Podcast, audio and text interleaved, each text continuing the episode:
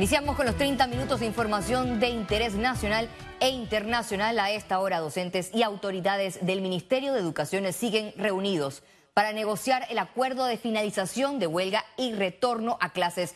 Los gremios han entregado una serie de propuestas que están siendo analizadas. La periodista, nuestra compañera Sara Morris, se encuentra en este momento en el lugar y nos tiene detalles de lo que acontece a esta hora. Cuéntanos, Sara, qué nos traes, qué sucede a esta hora.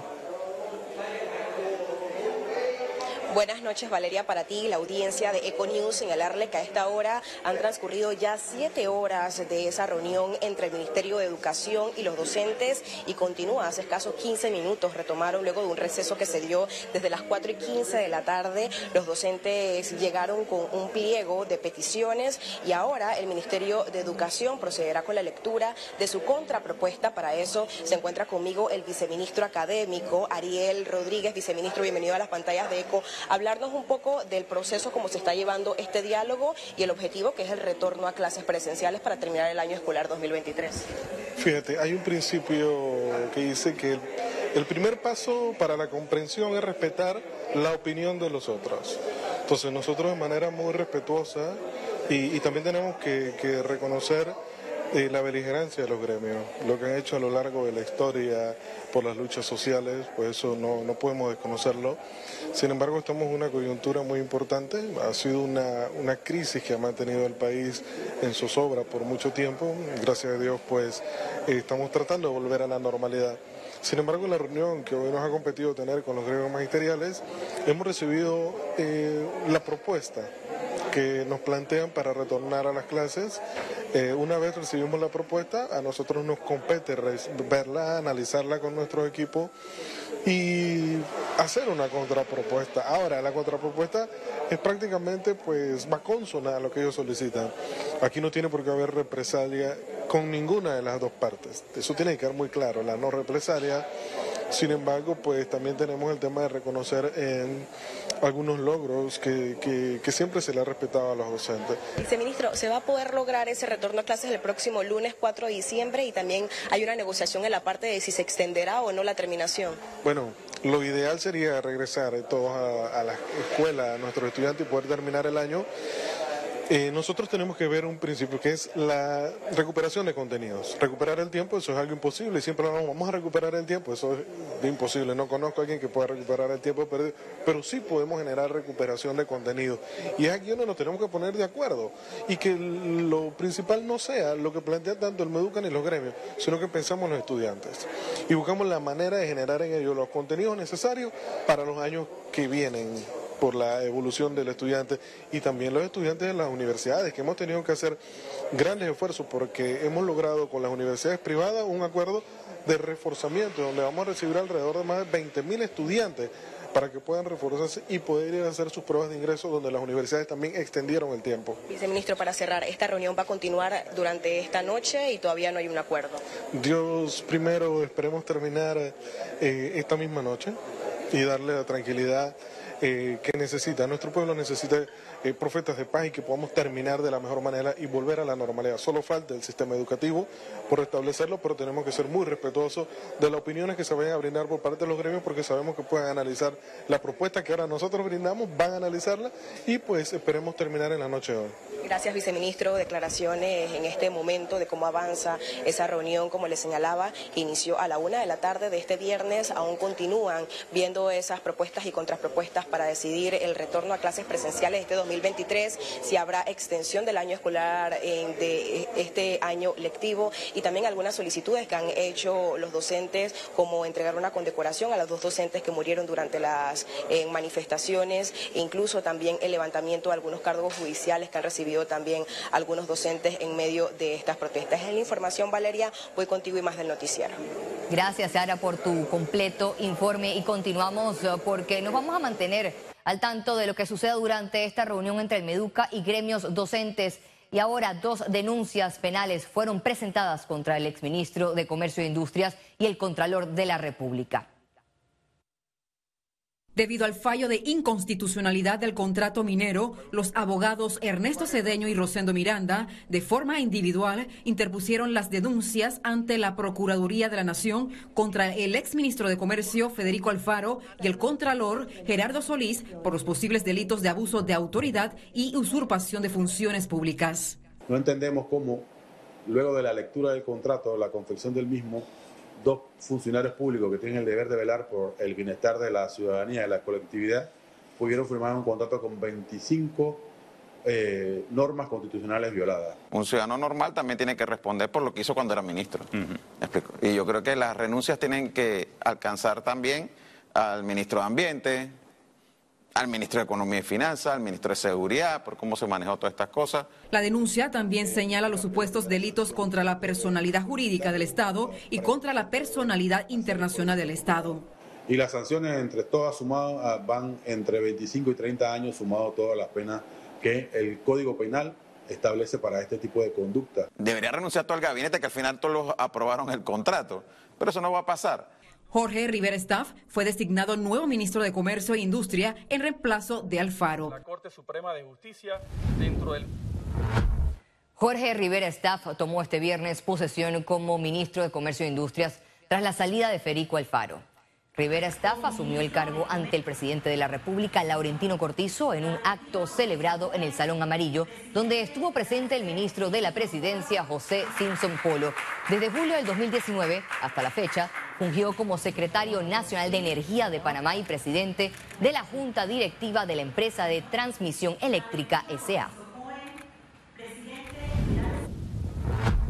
El Ministerio de Trabajo confirmó que recibió una solicitud de la empresa Minera Panamá S.A. para la suspensión de los efectos contratos de trabajo de aproximadamente 7 mil trabajadores. Ante la declaratoria de inconstitucionalidad del contrato de la Ley 406, la entidad destaca que se desprende la necesidad de atender la posible determinación y terminación de las relaciones de trabajo en la empresa. Sin embargo, dicho proceso debe efectuarse con estricto apego a las normas laborales vigentes y a los términos legales que exige el procedimiento, ellos sostuvieron. Y seguimos con este tema ya que Minera Panamá anunció que el pasado 29 de noviembre inició un proceso de arbitraje internacional luego de conocerse la declaración de inconstitucionalidad del contrato minero.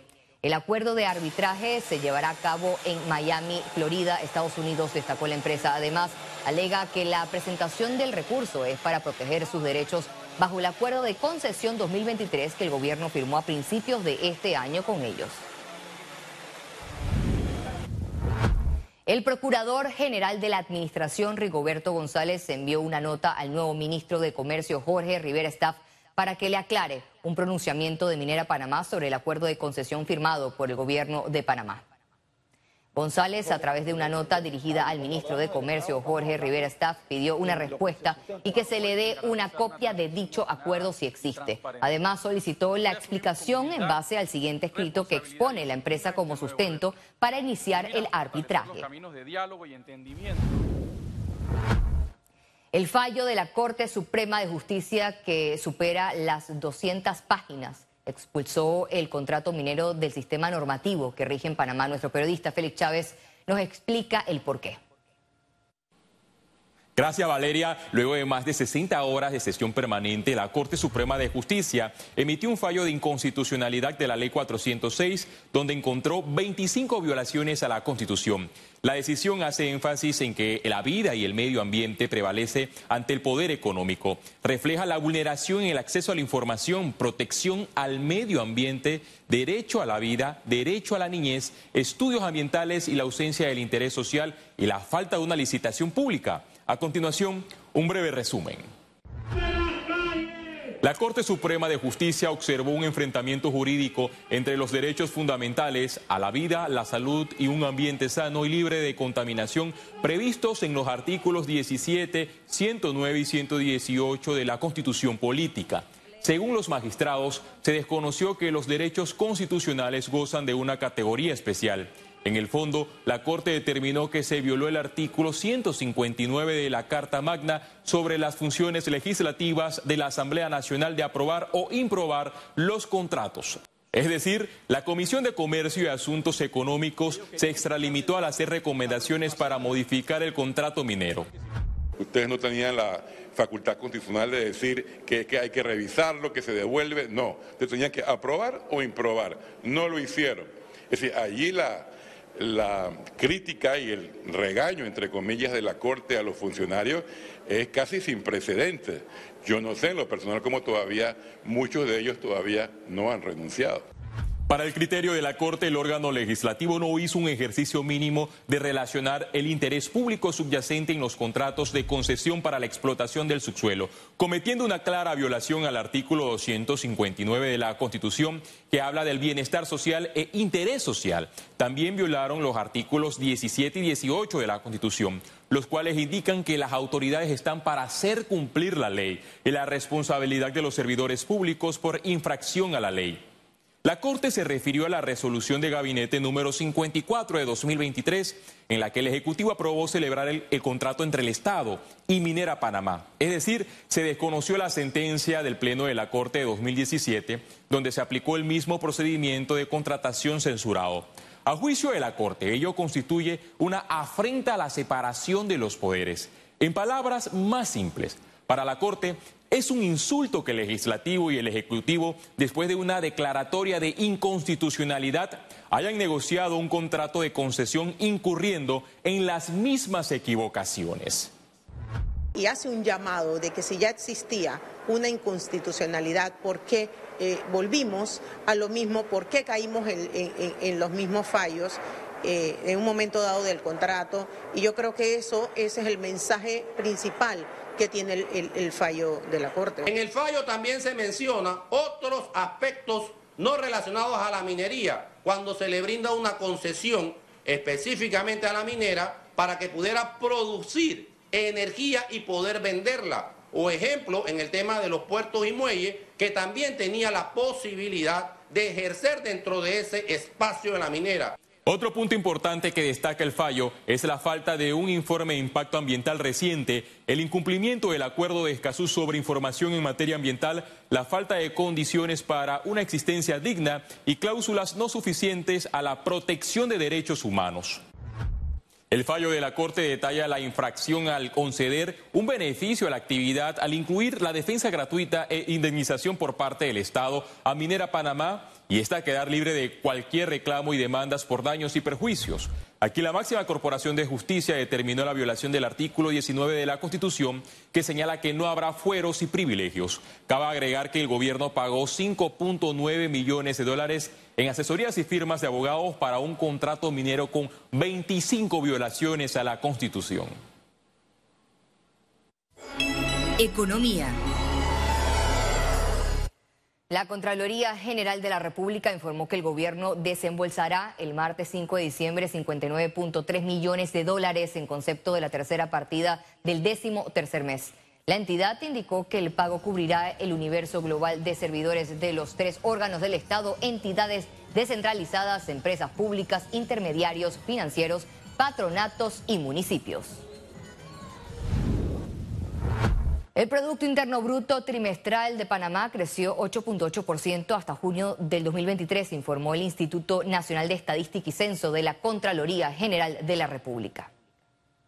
Y este indicador obedece precisamente a que muchas actividades principales de la generación del valor agregado a nuestra economía les ha ido muy bien. En el transporte aéreo hubo un crecimiento del 34.2% en el semestre. El comercio de zona libre de Colón tuvo un crecimiento del 22.3%.